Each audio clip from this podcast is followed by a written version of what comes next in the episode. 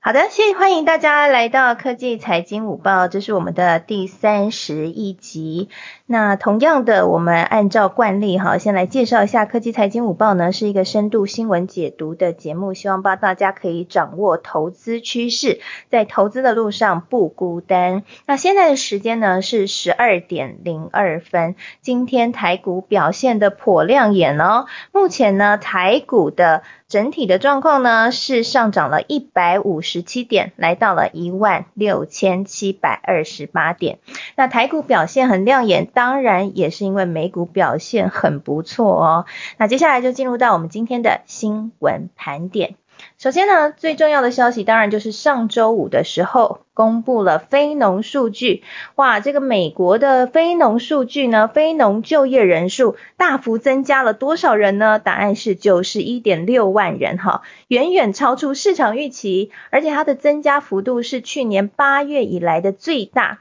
而最受大家关注的就是失业率了，失业率呢现在也降低了，降低到六个 percent。来到了一年的最低，所以呢，因为这样的一个新的这个非农数据的公布，哈，外界解读就是美国的经济确实是在强劲的反弹，那比其他国家呢都更加的乐观，所以呢，美股呢这个表现就很不错咯。那另外呢，还有一个蛮重要的消息哈，这个就是苹果的执行长库克，他在周一的时候接受了纽约时报记者的访谈。他在访谈当中呢，他也提到了一些对于苹果未来的展望和看法。其中呢，最受大家瞩目的就是他到底有没有要推出电动车啊？哎，这个小米都宣布了要来做电动车了哈。苹果的 Apple Car 呢，这个谈了好多年了哈，这个传闻好多年了。台湾的这个苹果电动车概念股都已经这个啊涨了一波了哈。那到底苹果有没有要做电动车啊？那现在呢？库克他是透露哈，他谈到了他的这个电动车的计划，他是怎么去看这件事情呢？他认为说哈，自动驾驶本身就是呃一件很重要的事情，他把电动车看成是一个。自动驾驶汽车啦，看成是一个机器人。那他没有把话说死哦，他说呢，他们苹果内部是调查了很多事情。那他，但他他，但是他们没有看到过曙光。不过并不是说不会。好，总而言之呢，就是他这件这句话还是没有说死哈，但是也没有明确的说出来说他会做电动车。那比较特别的就是他特别谈到了特斯拉的创办人马斯克，因为大家都知道嘛，马斯克呢之前曾经有自曝说他曾经去寻求苹果收购，但是库克拒绝会面。那后来呢，特斯拉的股价翻了七倍哈，所以嗯，这算是他们两个之间一个小插曲的小故事哈，在电动车的业界大家都知道的一件事情。那被记者问到。嗯，马斯克当初去找苹果收购，结果苹果库克居然拒绝会面，到底是怎么一回事呢？库克他的说法是说呢，他从来没有和马斯克说过话，不过呢，他非常钦佩特斯拉，而且很尊敬哦，他认为特斯拉做了令人难以置信的亮眼的工作成绩。好，反正呢，这个应该也算是打高空啦。那事实上呢，大家会对苹果是不是有推出电动车这么样的关注，就是因为其实二零一四年苹果就传出了自驾车的计划，叫做 Project Titan。那这样的一个自动驾驶汽车的项目，其实已经进展非常多年了哈。而且苹果已经自行研发大部分必要的软体，还有底层的处理器以及人工智慧演算法，还陆陆续续取得了一些自驾车相关的专利。那那同时呢，他也很多次的去向电动汽车领域来挖角人才，还积极收购很多的企业。那甚至呢，他近五年还大举投资人工智慧。他这个在二零一六年到二零二零年收购了二十五家的 AI 公司，是业界之冠哦。那更不用说，他之前还传出寻找开发 Apple Car 的最佳合作伙伴，包括像现代汽车啊、日产啊、红海啊、福斯啊，都传出说这个有可能跟苹果合作。不过这个雷声大雨点小哈，到底这个苹果是不是会切入电动车呢？即便他的这个当初被库克拒绝的马斯克，他在二零一五年就说了，苹果切入电动车市场是策略上合理的下一步。那但是苹果到现在还是没有把话说得很明白。在周一的访谈当中呢，他是有承认这个自驾车很重要，自驾车呢就是机器人，但是还是没有说出苹果会推出这个电动车和相关的时程。不过另外一个库克讲的很相对比较白的哈，就是他说苹果未来会。这个在 AR 上面会有琢磨更多，而且 AR 对于苹果的未来会是至关重要。那其实库克呢，他在公开场合常常提到 AR，呃，虚拟实境，但是他还没有谈论过苹果未来会推出 AR 相关的产品。但是呢，现在就有呃国外的科技记者，他们就爆料说，可能接下来几个月，大家就会看到苹果推出 VR 和 AR 的眼镜。那这样的一个产品会是二零一五年到现在推出来最重要的产品哦。那还有另外一个就是苹果最强分析师叫郭明奇，他曾经在三月初的时候有预测说，苹果接下来呢会分三阶段来推出重要产品，包括二零二二年，也就是在明年会推出手。首款头盔式的 MRAR 产品，而且二零二五年会再推出眼镜产品。那二零三零到二零四零年间呢，会推出哇哦隐形眼镜相关的产品。我想这个隐形眼镜应该就是结合 AR 和 VR。其实这个部分呢蛮重要，就是说大家都在谈哈，这个 VR 和 AR 为什么重要？它其实就是下一个世代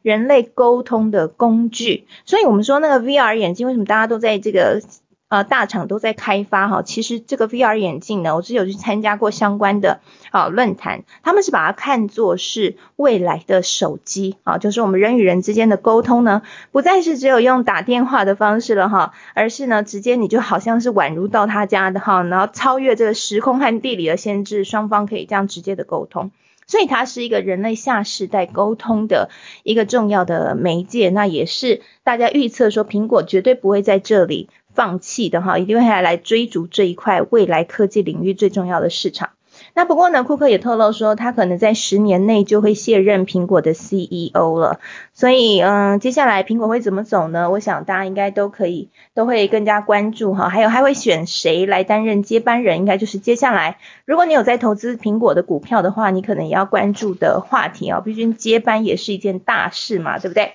好，那台湾苹果呢？台湾美股哈，我们待会会再请这个 JC 财经观点的创办人、美股这个投资学的作者哈 Jenny 来跟我们补充说明一下美股的一些重要的盘面的消息和焦点哈。那接下来我先帮大家来盘点一下这一周的啊台湾的科技财经的产业的大事以及盘面我们需要关注的消息。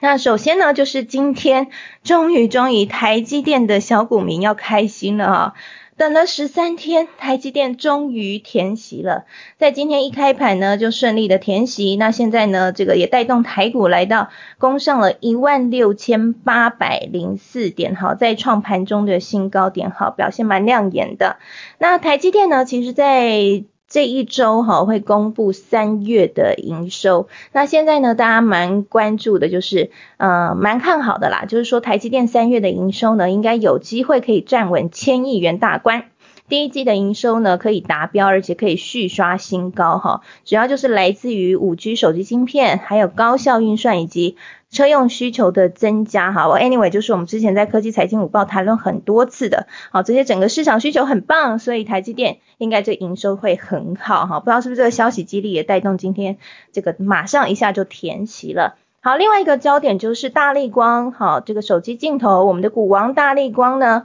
它在礼拜四的时候要召开今年的第一场法说会。好，那大家现在关注什么呢？当然就是大力光的财报啊，还有展望啊，还有手机市况以及缺料。我们知道现在缺料的问题蛮严重的，对于大力光会有什么样的影响？那现在呢，尤其是手机市场哈，正在面临这个市占率的转移，各家业者呢都在争取市占率，积极的下单。那这个部分呢，是不是会影响到，尤其是这个半导体缺量哈，会影响到新机出货时程，接连的也影响到大力光哈。那现在呢，大家也是蛮关注这样的话题的。那另外一个财经产业的焦点就是三月份的出口统计，预计要在。礼拜五的时候公布，那现在大家是蛮看好，说可能可以写下连九红重返三百亿元的大关，所以呢，今目前啦哈，今天都是好消息，这一周呢，应该也会陆陆续续有一些好消息来公布，大家可以拭目以待。好，那接下来呢，我们就先请 Jenny 来帮我们盘点一下美股的重要大事。呃，大家好，好久不见。啊，真的。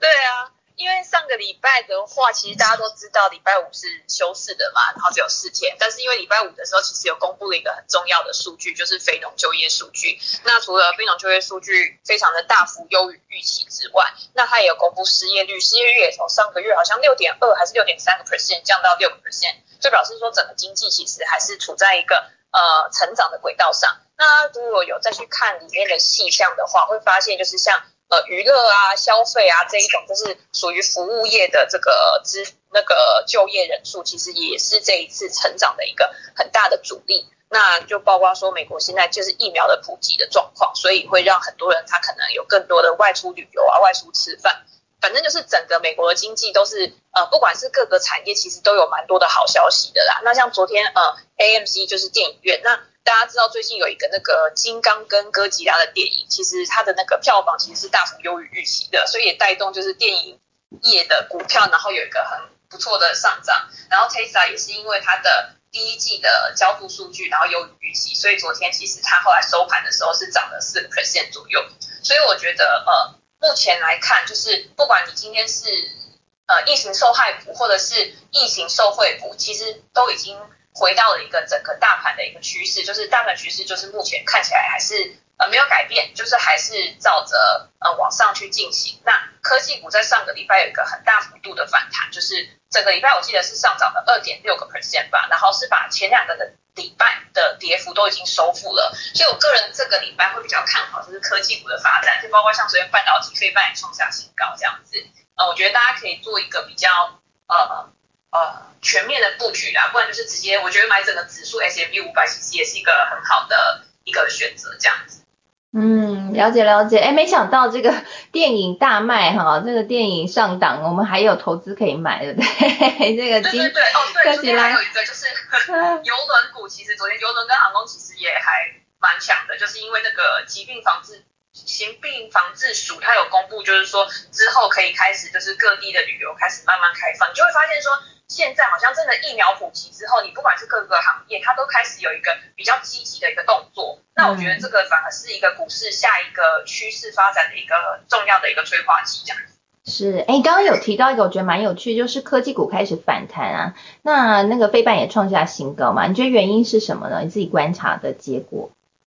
其实我个人觉得跟上礼拜拜登的那个基建计划其实也是还蛮有关系的，因为里面其实也包括对电动车啊、半导体这些的投入嘛。那其实电动车跟半导体他们两个的，我觉得紧密度也还是还蛮高的。那如果大家去看科技股的话，其实呃全指股昨天真的是表现很好，这个是不用讲嘛。像 Google 啊、那个微软，其实它的上涨幅度都还蛮高。那 Google 当然是有它其他的原因，还有一些催化剂啦。那我会觉得就是说，呃，可是如果你去看云端成长股，就是之前去年以来啊，就是那种呃远距办公啊那种高成长股涨很多的，它的表现反而就没有像一些全职股表现的这么好。所以我会觉得就是现在又是回到了呃之前整理很久，就是大家可能比较没有那么青睐的一些呃科技选择，然后在这一段时间会有一个比较大的发挥空间。嗯，了解了解，对，所以这个拜登的基建计划哈，我们也欢迎听众朋友可以上来表达看法，就是这样的一个基建计划，呃，你觉得会对于整个经济带来很好的效果吗？我觉得目前应该大家看起来算是蛮乐观的，不过会不会过关？我看到还有新闻媒体在讨论说，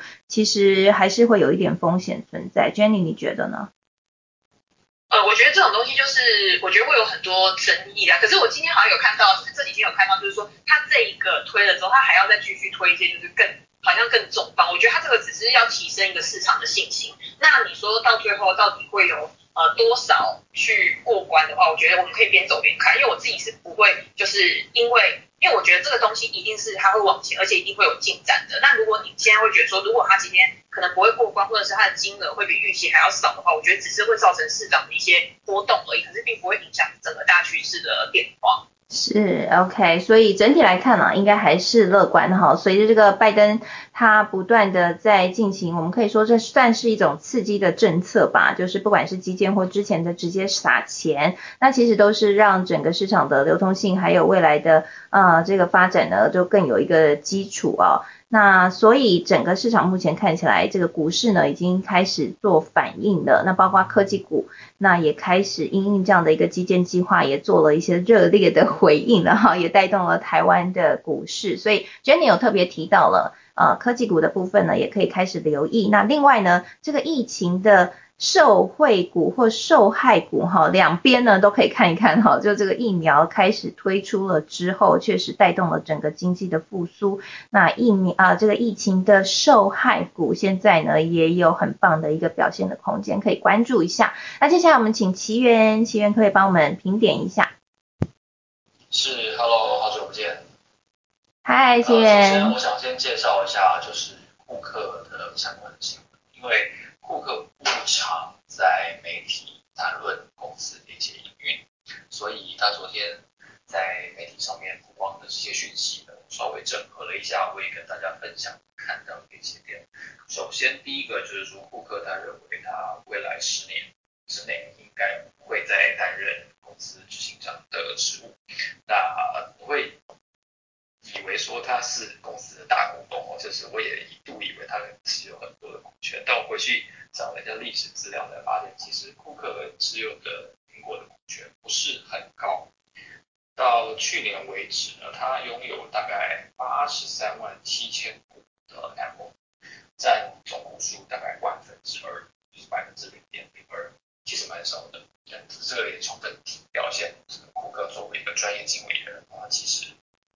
不是以大股东的角色来做考量，因为如果你去雅虎的怀念史去对比一下，其实在贾博士的时期，我我讲过很多次，就在贾博士的时期，他很讨厌公司发现金，所以在他管理的任内，其实苹果是不发现金。然后到了库克的任内，他说是做营运，他是做管理出身的，他专业经理的，他不是大股东，所以为了回应这个法人的需求，所以。在库克的人类，苹果开始配息，但是配的市利率也很少。所以如果以台湾人喜欢用 yield rate 来评论一家公司的话，其实不会选到 Apple。可是这是一个很吊诡的事情形，明明过去这几年 Apple 涨了这么多，所以就再次提醒大家，不是只有高配息的股票才是一个好公司。那刚才我也回应一下 Jenny 在拜登基前这个题目上面做的一些讨论。我认为这个题目其实对大家来说是非常非常值得一提的一件事情，因为拜登的基建先前我们看到了好几个版本，然后除了这个两兆美元的版本，实际上大概精确来说是一点九兆的话，它还会再推出一个可能要分割成两个方案的三兆美元的方案，所以一点九加三兆就是四点九兆，那不管它能不能做。八年了，就算他做八年，其实也是一个非常巨大的天文数字。那那个我我在先前的节目有谈到，就是如果有一个很强力控管预算的共和党在旁边虎视眈眈的话，我个人觉得这件事情要实现的机会比较困难。那如果回到库克这个题目的话，就是库克刚才的自驾车这个东西我没有讲完，就是库克。在评论 Tesla 的时候，他就说 Tesla 是一个呃值得尊敬的公司。然后虽然他们没有，他没有跟呃马斯克正式的针对汽车这件事情有过任何的讨论，但是他其实，我认我认为他有埋下一些伏笔，他拒绝去正面的回答主持人问他说关于自动车的这个议题的评论，他是说他们很苹果很热衷于整合软硬体。那如果你把自动化这件事情，把它当成就是一个机器人的话，那自动车其实就是一个哦装了四个轮子的机器人，它就是一个机器人。所以我认为就是他不回答，然后加上一些相关的评论，刚才传出的这些评论，其实就已经说明，我认为苹果绝对是有相关的计划正在进行，只是它现阶段没有办法说明，因为它是不是要真的像前几次我们在节目中讨论苹果要自建车厂。我认为这个这个风险实在太大了。这个不管是车子本身良率的风险、产品的管理的风险、产线人员的的管理的风险，对苹果来说可能都是从来没有过的的挑战。那他一方面要找寻一个适合的接班人，二方面呢，他还要维持现在的营运模式加上一个新产品。我觉得这对这对 Apple 的 size 还有它管理的获利的范围来说，都是一个极大的挑战。我不认为他现在会会做这些决定，可能会等到一个比较明确的接班人出现了以后，相关的一些计划才会浮上台面。啊，以上是我，好，谢谢风传媒的主编奇源的分享哈。我想要 echo 一下奇源刚刚说的电动车的部分，确实哈，我觉得苹果它现在看到连小米都做电动车了，它要做电动车应该是不得不为了，因为电动车被认为就是下世代的手机嘛哈，那个是一个最重要的硬体的载具，大家大家都会在上面来做很多很多的软硬整合，只是苹果它自己的公司文化就是。呃，非常强调这个品牌的完整性嘛，还有这个精致度，所以我想它可能也很难为哈，要推就要推一个让市场震惊和惊艳的产品，不过这难度真的是蛮高的。那另外就是刚刚奇云有提到的拜登的基建计划，那奇云有特别讲到说，其实拜登现在。确实也是有一个这个风险，就是会不会可以获得支持嘛？那我刚刚这边也来补充一个新的消息哈，也是刚刚看到的新闻，就是呢，拜登他真的蛮有 guts 的，就是他不打算妥协，因为现在呢，参议院的共和党的领袖现在发呃发誓说，他一定要全程和拜登来斗争，他绝对要来背个这个两兆美元的基建计划，但是拜登说。如果他没有获得共和党议员的支持，他仍然要推。那我不知道说依照美国的民主制度，那他是要怎么推啦？哈，不过他现在这个表态是蛮强硬的。我想待会我们也可以来做更多的讨论哈，包括电动车和拜登的基建计划。你认为他真的可以推得成吗？那钱从哪里来呢？我想当然通膨是一个钱的来源哈，这个通膨其实就是从我们所有纳税人。啊，所有一般民众这个钱变薄，那其实这个钱就变成到这个政府手上哈，这是其中一个来源。另外一个可能也是富人税吧，我们之前在节目也聊过很多次了，那待会我们也可以再聊聊。那接下来我们先请小资理财教主 Selina，Dr. Selina 杨千林博士来帮我们盘点一下今天台股盘面的焦点，还有我们应该关注的一些消息。好，那大家好，呃，今天呢，其实，在台积电的领军之下，其实台股今天。呃，盘势是呃一片涨的这样子。那我觉得今天可以看一下，就是这个第一个是台积电，还有台积电的呃概念设备股，另外一个是钢铁跟航运，今天也是呃几乎是全面的喷出这样子。那我们它先讲一下台积电，好，刚刚楚已经有讲了，就是说台积电呃本周五它会公布三月的营收，那大家都预期它的营收非常好。那所以其实今天台积电它其实也是。呃，有站稳了，就是它也顺利的填权。那其实，在放假之前呢，其实外资其实它已经就是连已经回补了台积电，大概是两万两千五百六十八张，因为它卖不下去，所以它就 开始回补这样子。那可以看一下，就是说，呃，其实台积电之后。陆续其实，在呃上个礼拜，其实呃他执行长魏哲家其实也有有有一个公开信，呃他也有讲说，呃未来呢在五 G 还有 HPC 整整个产业大趋势，他决定三年是呃就是等于是要投入一千亿美元的一个产能。那其中我觉得有一个很，其实其实大家都一直在讨论台积电。那我今天从另外一个角度来来思考，就是说其实台积电在大跌的时候，很多人就在讨论说。六百元以下的台积电可不可以买？那大家都会来问我，那我就跟他说，其实我觉得，如果是我，我会选择是放在台积电的设备概念股。那为什么呢？因为其实台积电它它今年它呃会投资在设备呃概念呃的一个投资上面，它其实有到两百五十到两百八十亿。那未来其实不管是三纳米、二纳米或是三 D 的那个封测的一个先进的这个呃，其实在未来的台积电。它未来三年的那个设备概念，呃，它应该会投入三百三十亿、三百三十三亿这样子，那以应付苹果、高通或是超微这些大客户的一些需求这样子。那所以其实你今天可以看到，其实今天反而不是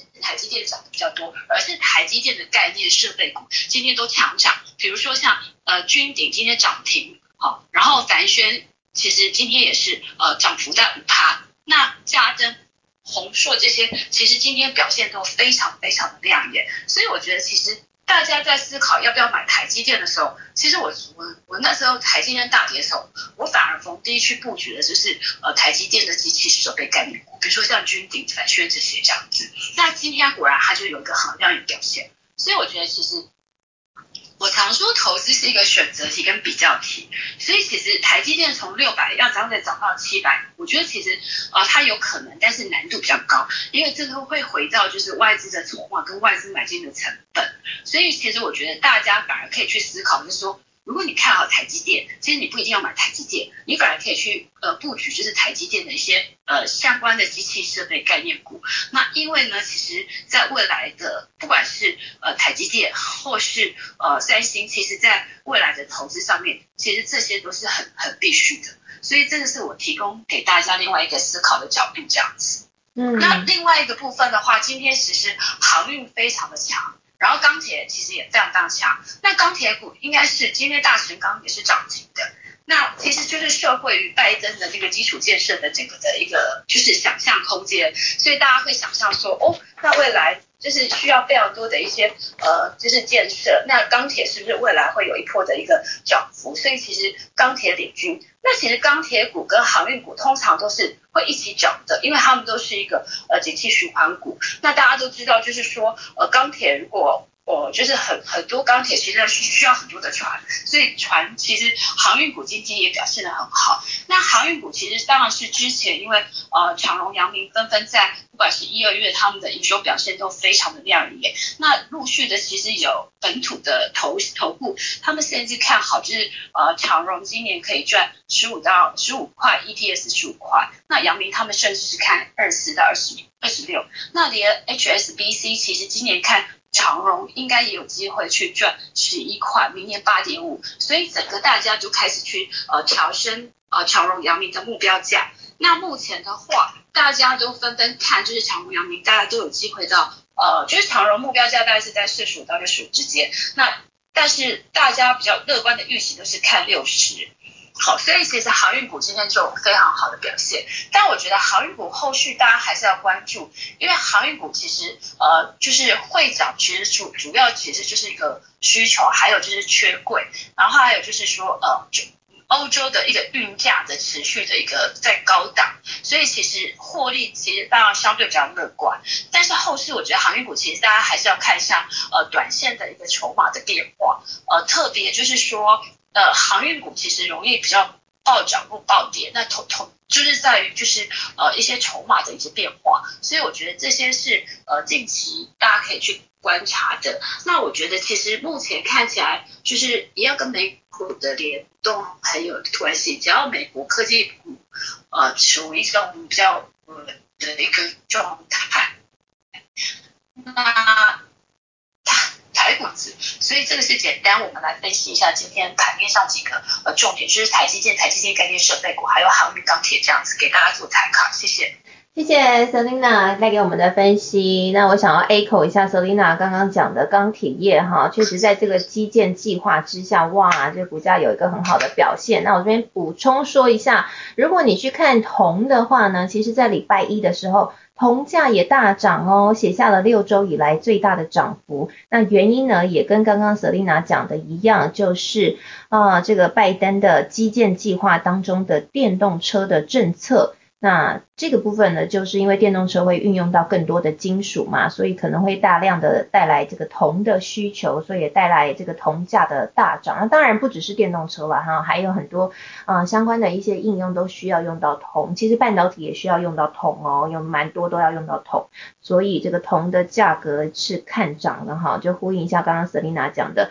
所以你看这真的很有趣哦，就是整个。嗯，全球的产业经济其实是息息相关的。这个拜登的政策基基建计划一一打算要推出下来，这个相关的影响性哈，不管是在整个原物料市场或是台湾的市场，都会带来一些新的变化。所以我们在科技财经五报就希望可以帮大家找出这些投资的脉络。然后以及以及这些趋势影响的脉络哈，让我们在看这些新闻的时候更有一个定锚，更能够聚焦，知道说我们应该要看重点在哪里。那也补充说一下，就是刚刚 Selina 讲的半导体设备概念股的部分，今天都有很亮眼的表现。其实如果你长期听这个科技财经五报的话，你应该会发现我们这一个部分呢也提过蛮多次，我们立场都不变，就是台积电呢这个跌下来不用怕哈，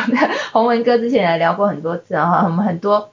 这工程师朋友也都上来分享了，就是其实台积电的整体基本面真的是非常的好，加上整个时代的转移，所以呃带来这个五 G 还有 AI 所带动的整个科技的新的革命，那些都需要半导体，所以对于台积电来说，它在技术的领先上面，目前看起来，即便英特尔扩厂，但是还是没有办法在技术上面突破的。啊，要超越台积电还有很大距离，所以台积电基本面真的是很稳。那另外呢，像是 Selina 刚刚提到的半导体设备股，啊，非常值得关注哈。我们也是维持这个非常有信心的看法哈。主要也是来自于这个除了台积电的资本支出金额非常高以外，跟台积电来 PK 的这些竞争对手们，像是英特尔，它的资本支出啊，这新扩厂的资本支出金额也是两百亿美元嘛哈，所以。谁受贿？当然就军火商受贿啦，就是这些半导体设备受贿啦。那也补充一个相关的消息，就是呢，呃，大家可以去看一下，我晚一点应该也会分享在我的粉丝团上面。就是其实中国他们现在要呃自主的发展半导体产业，那也推升了整个半导体设备的。需求，因为他们你要中国就是要撒钱来追嘛，哈，要追他们要武器弹药，就是要这些半导体设备，所以这个半导体的设备市场需求有一大部分也是来自于中国。那另外比较有趣的是，我要分享这一则新闻啊，就是他们也推升了二手的半导体设备的价钱。推升了多少呢？真的还蛮多的哦，像是呃，中国叫光刻机，台湾叫曝光机，这个核心设备已经涨了大概有三倍了。那日本国内呢，有百分之九十的二手半导体设备现在都往中国去卖，哈，通通都流向中国了。啊，所以呢，这个半导体设备真的是旺哈，旺旺旺，只能用这样来评论它了哈。好，那谢谢 Selina 带给我们的这个分析和焦点，大家可以持续来关注。那接下来呢，我们请呃我们的好朋友，同时呢也是对电动车非常非常了解的科技人 Ivan 来跟我们分析一下这个库克他接受访谈谈这个苹果的自驾车计划，有谈跟没谈好像。也没差很多诶，但是他还是有谈，他讲了这个电动车跟机器人一样哦。到底你觉得苹果他库克现在是脑子里在想什么呢？Hello，好久不见。好久不见。对，这个礼拜其实就是电动车的新闻非常多啊。从上礼拜这个，哦，从在之前嘛，就是红海啊有一些动作，有些 announcement，然后到到这个小米宣布造车啊，然后这个拜登的这个基建计划啊，然后到苹果今天库克这个这个访谈，所以新闻非常非常的多，然后也带动了很多的呃这个股市上面的一些讨论啊。那你也看到特斯拉宣布的这个第一季度啊超预期的这个交付啊，所以整个股市这次今天的表现。看起来是还不错，虽然中国相关的中概股其实是呃都跌的还蛮蛮多是跌的啦，但也可能跟美国新推的那个法案有一点关系。然后呃电动车的方面呢，三家在美国上市的公司也都有下下跌啊，因为他们可能也都有传出要到港股去上市的一些新闻啊。那回来讲这个呃库克今天的这个看法，我觉得。苹果这个公司，我我自己是这样看了，我觉得它是一个文化或风格呃相当成熟啊，然后也比较保守稳重的公司。也就是说，它相较于一些新创的公司啊，或者是呃其他它的一些竞争对手而言，它没有这么的着急。哦，那你说它在电动车的积累其实很久啊，它一四一五年的时候就有一个叫做 Project Titan 的一个计划嘛，那。他今天的访谈里面，他的回答是说，他们很乐于掌握一些相关的技术嘛，那他们的强项就是软体、硬体的结合啊，然后可能在硬体上面有做很好的集成，然后在服务上面有做很好的整合，那这个确实一直以来都是苹果的强项。哦，那他可以很安静、很安心的做，可是你从他的人才招募上面来看，你就会知道说，他其实不可能是我我个人认为啦，就是不可能只只满足于掌握软体上面的技术。我觉得，呃，对于这么一个大的风口，就是说电动车这件事情，他不去苹果不去掌握一些硬体的一些主动权，对于我从我的观点来看，我觉得是比较可能性比较低啦。哦，当当然当然这个他没有完整的披露这个计划之前，没有人知道。哦，但是你如果是看他以前发布的不同的产品，哦，从这个手机也好，电脑也好，很多人可能就觉得想到苹果就是呃 iPhone 啊，然后 iPad 啊或者 Mac 啊。但是他每一次的发布会上，你会去看到说，他一定是端出一个东西，一定是很完整的。就是他不会说，呃，像一些新创公司或者是我们现在这个互联网公司一样，都是先把一个概念或者是一个产品丢出来啊，然后再逐步的去改善它、改进它啊，然后呃再去扩充它的整个生态跟服务啊。那苹果大致这个电脑啊、手机，小到这个呃，比如说 Fitness Plus 啊这样的服务啊，或者是它的这个 Apple Pay 啊，或者是 Apple 的 Credit Card。这样子的这个产品，它推出来的时候，一定就已经是行业里面有数一数二的这个 partner 跟他一起来做这个 business，所以它非常的成熟哦，整个生态就是已经搭建起来。那我相信在做车子这件事情，它一定也是这个思路，就是说它一定等到胸有成竹的时候，呃，它就会去把这个产品公诸于世的时候，它一定是已经相当的成熟了，因为它的品牌影响力太大了，它品牌影响力。呃，除了在产品溢价上面很有很有这个优势上面，它也可以在供应链的这个话语权上面呃抢到很好的位置。那汽车尤其是一个供应链非常呃复杂的一个行业吧，我觉得哦，尤其在自动驾驶这一块。呃，它可以利用它首先它品牌的价值，然后它品牌的影响力，还有就是它的一些其他领域的技术积累，比如说人工智能嘛，然后还有这个呃通信方方面的，还它是做手机的嘛，所以呃我知道苹果，其实你在加州的话，你经常可以看到苹果的这个自动驾驶的测试车啊，这尤其在他们总部附近跑来跑去，啊是有镭射光学雷达的，就是 lidar 的这种 solution，那我相信。他们一定是希望这个技术非常的成熟，那你这个自动驾驶发展到后面，就我们之前也常讨论的，一定会跟通讯有关系嘛，跟五 G 啊，或者是跟一些这种呃政府部门去合作，才有可能实现交通基础设施啊，然后跟你的这个解决方案、软体的解决方案，还有你的车子本身去做一些沟通、一些 communication，那这中间其实要做的事情非常非常的多，非常的细琐，那也其实只有像苹果这样子。呃，这么有影响力的品牌有机会在这个领域里面做到比较高度的集成哦，所以我觉得它的产品不会这么快出来，但是当它出来的时候，呃，可能是会对行业呃整个游戏规则会有一个比较大的改变了。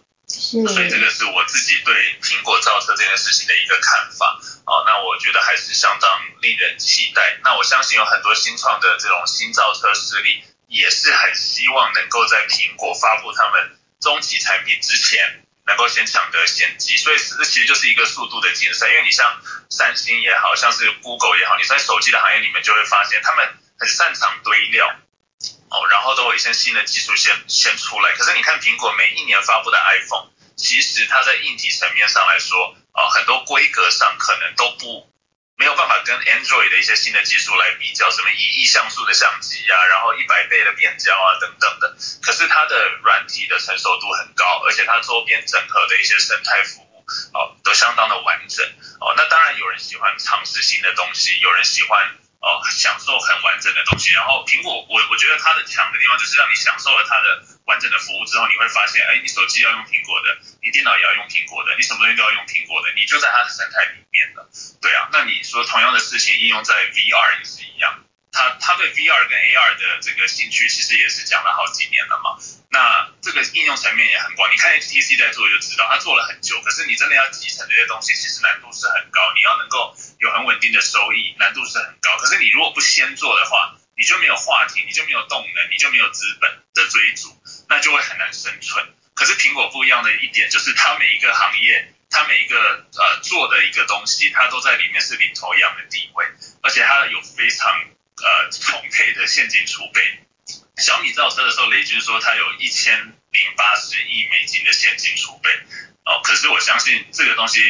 苹果就是他不需要讲，大家都知道他有多少，他富可敌国的这个状态，他他更有这个这个底气去慢慢的去把一个东西做出来，然后很成熟的发布。那像 AR 这种东西，你你在健康啊、游戏、零售等等的行业、教育。都要做好的话，其实你中间要谈的事情非常的细琐，然后难度也很高。可是真的就是只有像苹果这样的公司有机会很成熟的去把这个东西一推出就就是就是这个就树立了一个 benchmark。对啊，所以我自己在行业里面我是很期待苹果到底在汽车跟自动驾驶领域会端什么样的东西出来。是，谢谢 Ivan 的分析哈，我自己也非常的期待。我相信苹果依照他们对于他们品牌的自己的品牌的要求度，推出来的东西一定是惊艳四座的哈。没有惊艳四座，应该是不会推出来的。只是我看一下新闻报道说，目前看起来要推出这样的呃惊艳四座的呃电动车哈，苹果的。自驾车可能还要五年，啊，不知道五年会不会有点久？希望可以快一点啦。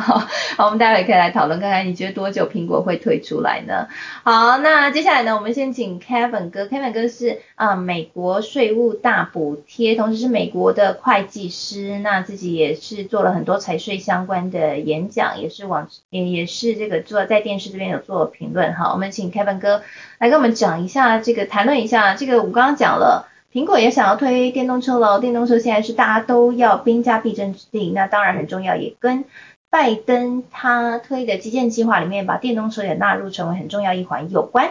好，那这是一个时代的趋势。不过呢，拜登这个基建计划到底钱从哪里来呢？我们之前有聊了这个富人税，可能是从富人税这边扣来，那富人税真的还蛮重的，那也可能就是用通膨从我们人民的手中来拿来。好，不管如何。开本哥，你怎么看呢？现在的拜登的这个基建计划目前看起来已经蛮明朗了，你自己看这个影响性是会有多少？真的可以推吗？那你现在在人在美国吗，可以跟我们讲一下那边的气氛如何？是的啊，谢谢楚文，还有我们啊上面所有的嘉宾，还有我们所有的朋友们哦。我想刚才楚文一直讲说钱从哪里来，其实是每一个每一个人都在思考问题，说到底钱从哪里来？那我也跟几个。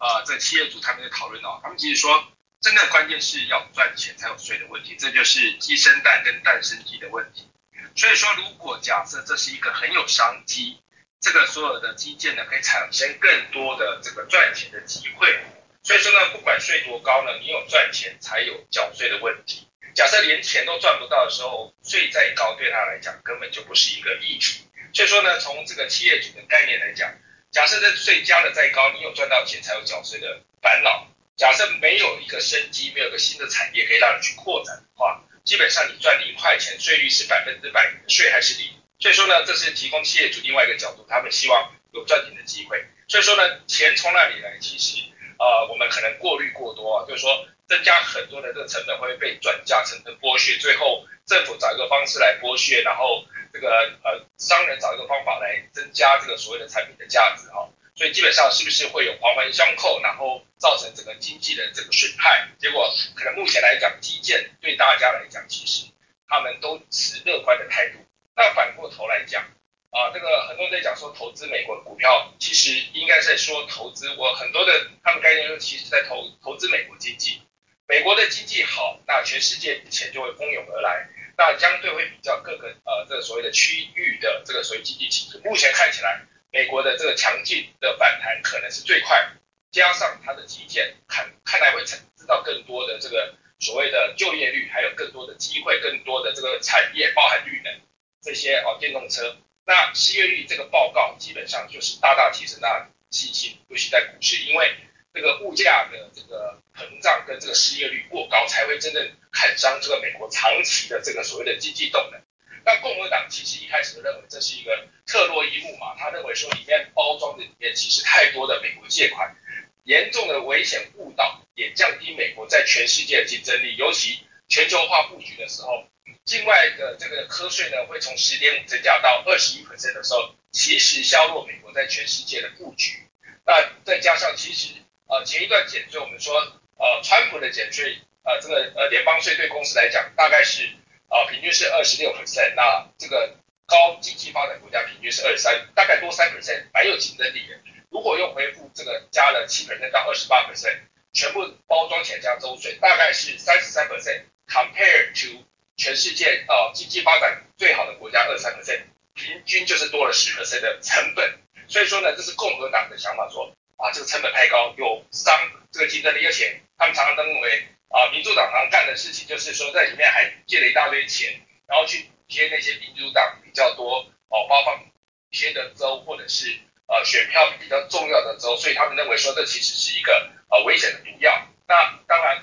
呃，我觉得更重要的关键是因为美国的疫情其实已经在好转。那我个人呢，其实我在呃这个礼拜六我就刚好打到第一剂疫苗。那我在登记的时候发现，其实美国的疫苗特别多。我大概订了四个朋友们，但是我就选了一个最好的时间，我就把其他三个把它 cancel 掉，所以我礼拜六就打了。基本上呢，呃，这一周开始，洛杉矶跟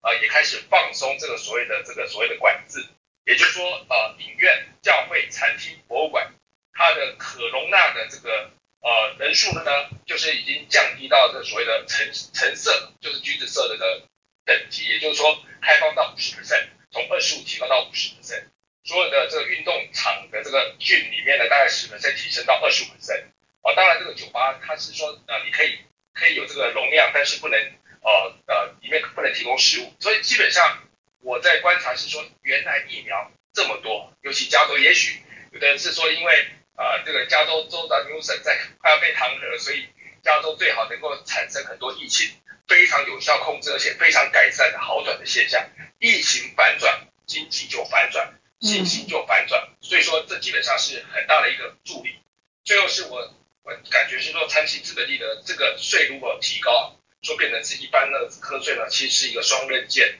因为呢，成也啊成成败都在这个税的提升啊。也许大家变成变相鼓励说，反正呢你长期投资也要缴那么多税，干脆就是做这种短线操作，有没有这种可能？有。但是长期投资的人，他认为说他买不到更好的产品的时候。也许他会吸收，所以说比较好的房地产或比较好的产品，他因为一卖掉，如果没有可以做交换、做递延的话，也许在市面上更难买到一些好的产品，因为大家都吸收。所以说这这些都是值得观察，就是说税务改变行为，税务改变人生，税务也改变投资的所有的策略，这是我在这边目前的观察。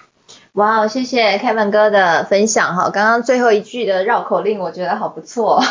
就税务真的改变蛮多事。那 Kevin 哥刚刚分享的其实是那个拜登他调整了企业的所得税。那调整到变成二十八个 percent 哈，比川普时代就是希望这个美国企业回来嘛，那他把这个企业的所得税调低的这样的政策呢，拜登现在是完全反向操作，所以或许这部分会带来一些影响哈。那美国企业真的会回流吗？我觉得我们之后还可以来做更多的讨论，那也可以继续关注这样的一个话题。那不过我觉得啦，这个。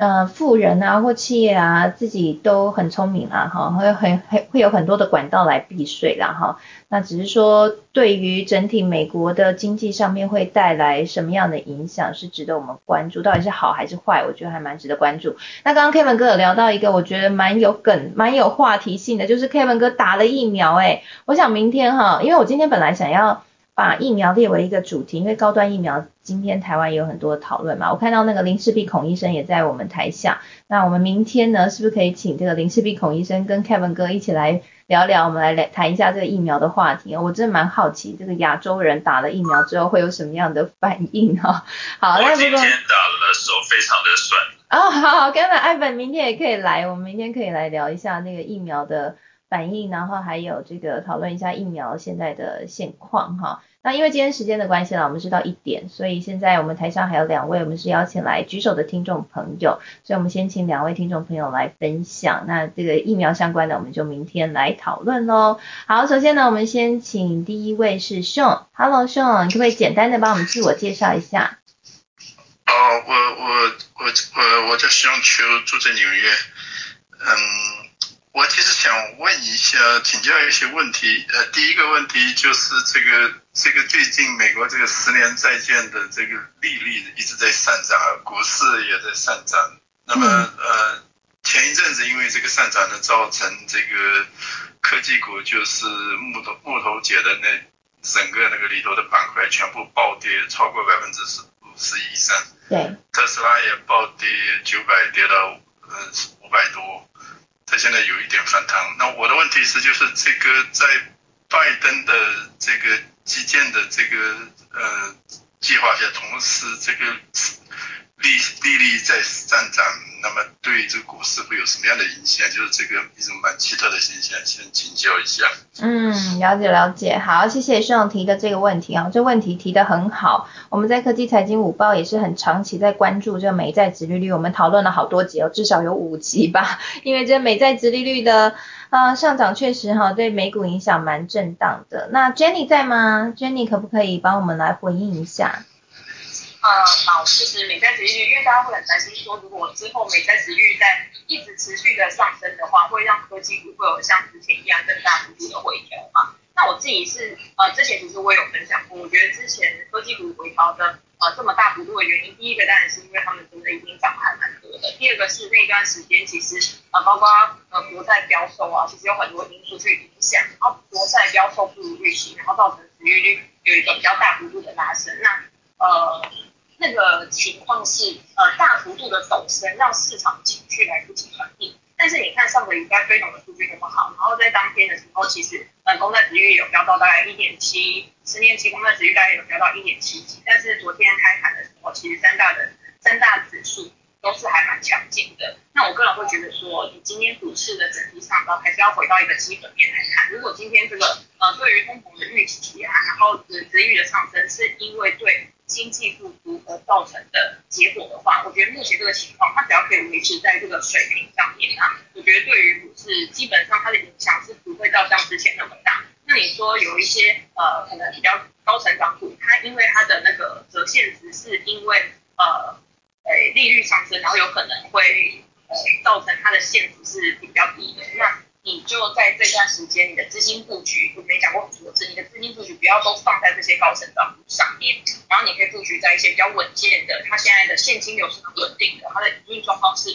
比较好的，然后有获利的公司，然后去背了就是平衡你的一个投资组合的报酬率。我觉得之前大家会有这么大的反应，就是因为殖利率上升，然后造成这些科技股大幅回调。如果资金完全都集中在高成长股的话，你的报酬率波动一定是很大的嘛。那现在市场他们对于这个公债利率上升，他们已经是已经有预期到了，所以他们自己也会做一个资金流动，然后资金重新配置的一个状况，然后让呃这么大幅回调事件，其实我觉得不会像之前那么大，这样，这是我自己的看法。嗯，好哦，谢谢 Jenny 的分享。不知道 Jenny 的分享上这边是不是呃能够能呃是不是还有其他的疑问呢？我自己也。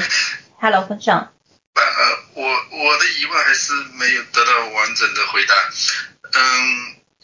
比如说台积电，那台积电不缺钱，所以这个利息上涨对他来说没有影响，因为他现金很多。那么其实，在呃纳斯达克的呃份，我们讲的份就占了整个纳斯达克百分之五十以上的这个权重，所以像苹果、Google 这些，Amazon。都不缺钱，所以这个十年的利息对他们根本没有任何影响。那么这些拆迁利根本都没有影响，所以看到的现象应该是三大指数肯定要上涨，因为拜登的这个拜登的钱就像扔进游泳池。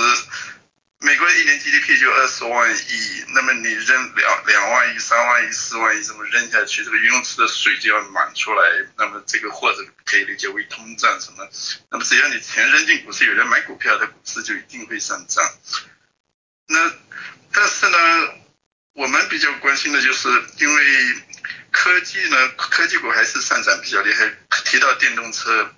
那比如说前一阵子涨得非常厉害，中国三家的那个。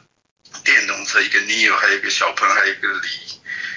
嗯，当然理想，对理想，那么它其实技术上来说可能是比较平那个特斯拉的竞争对象，这这些股票都暴跌了，嗯，一半以上。但是从科技的，因为我们知道股市的增长从来都是来于科技，那么像。什么长龙啊，这些都不是长期的增长股，因为疫情疫苗，刚才讲的疫苗，疫苗打了以后，那码头工人回去上班以后，长龙一定要跌下来，因为这个海运的运费从来就不会说，它现在涨了四倍，那么完全是因为疫情造成的，就跟那个游轮还有航空股是一个道理。那么打了疫苗，七月份美国人都打上疫苗以后呢，就进入了免疫期和群体免疫期。那么基本上这些工人都可以回去上班，那么这个含义费怎么都得跌到，不一定跌到原来的位置，它可能跌到两倍或者一倍的位置。嗯，了解。那么因为这。是我想确认一下哈，所以你因为刚刚其实 Jenny 她的意思是指说，这个美债值利率虽然上升哈，但是如果你去观察整个股票股票市场的情况，大家还是蛮乐观反应，主要是来自于说这一个部分其实是一个正向的，因为它其实是来自一个对于经济成长的预期，所以如果我们以看病来说的话，它可能就是一个好转反应。的其中一环哈，而不是另外出现了一个致命伤，所以呢，他认为这个部分其实是不用太担忧的。那我想问一下，所以您的问题是，你觉得呃，你还是觉得担忧吗？还是说你的有其他的疑问？我有很多，就是说第一个就是我有很多是买特斯拉，因为特斯拉就是我到现在就是问题说这种十年的利息对特斯拉这一类的，特斯拉其实现在已经好转很多，因为它也不缺现金，它以前缺现金，因为它现在的这个，但是呃就是很多人提到这个呃电动车，电动车实际上代表新科技，那么有很多的这个呃科技股都在这个。里头，所以我就我也很很对这很有兴趣。那我的问题就是说，这个十年利息在上涨的同时，因为折现率的原因，那么这些科技股呢，它就从计算来说，它就应该要往下跌。那我的问题就是说，他们要跌到什么样一个程度的时候呢，对他们来说就到底了，然后嗯开始要反弹。嗯，这这是我的问题。就是我知道它的底在哪里，然后就是因为它比如说你。一百块钱跌到八八十，跌到二十块钱，那你你百分之八十跌没跌掉，说是不是就是它的底，或者是百分之五十什么？大概这里面有这样一个计算方法。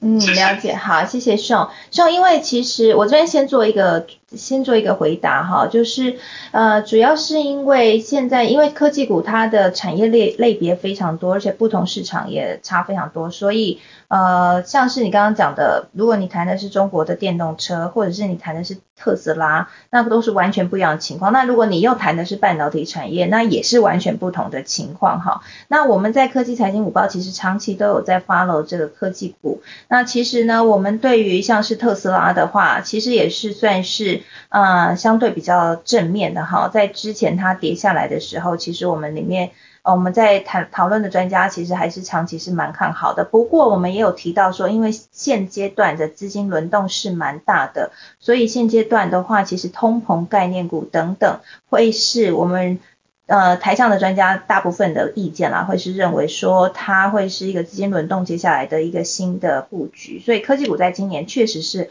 会比较有压力，但是也要看你自己的投资策略是长期还是短期。如果你是长期的话，你可以放长，放三年、放五年的话，那么其实这一些具有科技革新，而且是真的具有技术含量的这些大的这些科技公司呢，其实长期我们还是是看好的。那半导体同样的哈，如果你问的是台积电，那台积电的话，其实呃我自己是很看好了哈。那我们的台上专家也是认为。这台积电长期，如果你是长期投资的话，它其实整个基本面是稳健的。不过短期的话，现在确实还是会有资金轮动的压力，所以短期如果你是想要短期，那我们得说它股价会震荡。那另外呢，刚刚我们 Selina 也有提供到了，就是那你可以去看的是半导体的呃半导体的设备股，它就是一个军火商的角色，那它的表现可能会相对的比较好一些。那另外一些就是。呃，Selina 和 Jenny 都有提到这个疫情的受害股，哈，在今年去年没涨到，所以今年可能会涨得比较好一些，哈。我们以这样的方式先进行回应，那希望能够帮助到你，因为现在时间刚好十二点五十九分啦，那也欢迎可以继续来发了我们科技财经午报，我们会继续针对各个科技的产业来进行更多深入的讨论。好，现在时间是十二点五十九分，那我们请最后一位邀请上台的这个啊。嘉宾好，就是杜子成老师，那来跟我们来做最后，老师是想要提问一些问题吗？还是说你想要评论哪些？我其实只需要一分钟。好，我就说在大家这个大部分，如果你是在台湾上班的话啊，你点一下我的 bio，今天发生了一件爆炸性的新闻哈，就是 Clubhouse 呃宣布他已经开始对这个呃打赏机制做 beta 版啊，那么。那么他所谓的打赏的意思就是说，在每个 room 里面的这个 room 的 creator 啊，moderator 或 speaker，如果你觉得他讲的非常好，你可以打赏他啊五块美金、十块美金、二十块美金啊，但或者是你自己选的一种金额，然后那么那个人会拿到全额，但是你需要支付大概呃百分之三的手续费啊，然后你呃只需要点他的头像，然后这个输入你的信用卡啊相关资讯就可以了啊，所以它是一个呃官方的一个打赏机制。那这个打赏机制会避免掉你很多这个被骗的可能性，有很多现在已经在这个 Clubhouse 上面，呃，他他给你他的账户啊，或者是他给你他的二维码，叫你把钱啊输入到他那里去。那那可是如果万一你发现他是诈骗或他没有 fulfill 他原来的责任的时候，你根本没有办法追索。可是现在如果透过这个呃 Clubhouse 的话，那么你可以投诉，投诉以后呢，Clubhouse 就可以把这个人的账。给这个暂停，或者是干干脆就把他踢出去啊，所以说不让不会让他继续诈骗下去，所以这个这个是蛮重要的一个方式。那另外就是还有其他的变现模式，那么我们整理了一下，大概有四种变现模式。那未来可能在很快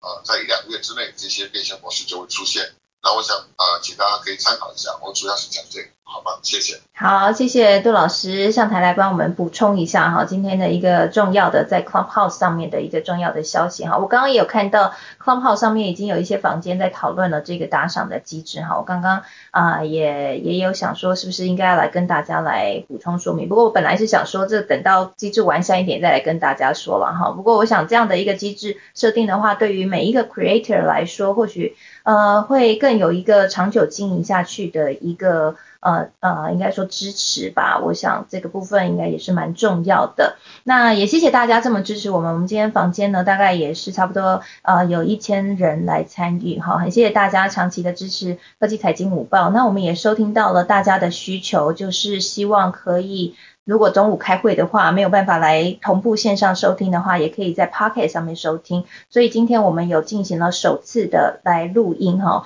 呃，但是呢，我必须要说，这个小女我呢，这个技术上面不是不是非常强哈，我就自己一个人在尝试着录录看，所以希望待会有成功。那我会在我的 IG 和 Facebook 上面来公布说这个。嗯，录音的结果以及我放到的 Pocket 页面，我会再把链接贴给大家。那欢迎大家，如果你没有空在早在中午的时候同步上来的话，你可以在事后的时候来收听，来帮助自己在投资上面。增加一些不同的视野，然后可以更加有伴的感觉。我想这是我们最想要可以创造给大家的，让我们对于每一个新闻的消息，我们都有一个可以正确去判读，以及一个好的一个切入点来掌握这些消息哈，不会觉得啊信讯息好多，但我知道怎么做投资决策。这是我做这个邀请我们的专家还有好朋友们一起开财经午报的一个初衷。那同时呢，也邀请这个，如果你现在是在 Pocket 上面收听的朋友，也邀请你可以在 Clubhouse 上面追踪 T R U E W I N G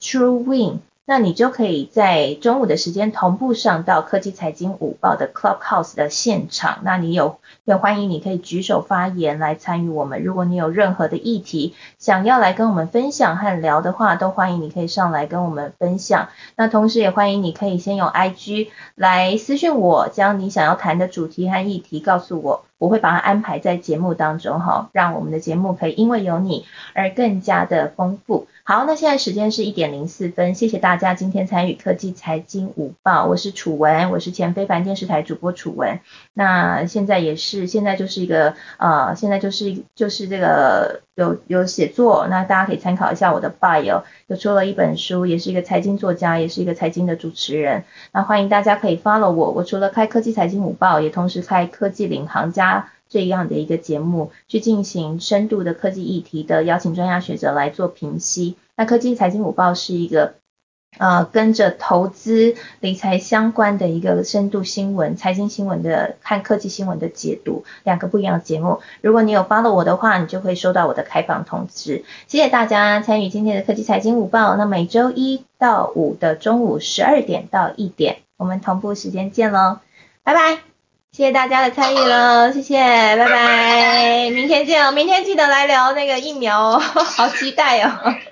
好，谢谢，谢谢，谢谢，谢谢，也谢谢台下听众朋友，Hello，谢谢丽，还有谢谢刚刚那个林世斌孔医生也在哈，还有 Tim 嫂，谢谢哦，谢谢，欢迎来玩，谢谢 Doctor Andy，欢迎明天一起来聊疫苗，Hello，洛伊食品，谢谢 HR 素姐 Simpson，谢谢，好，拜拜。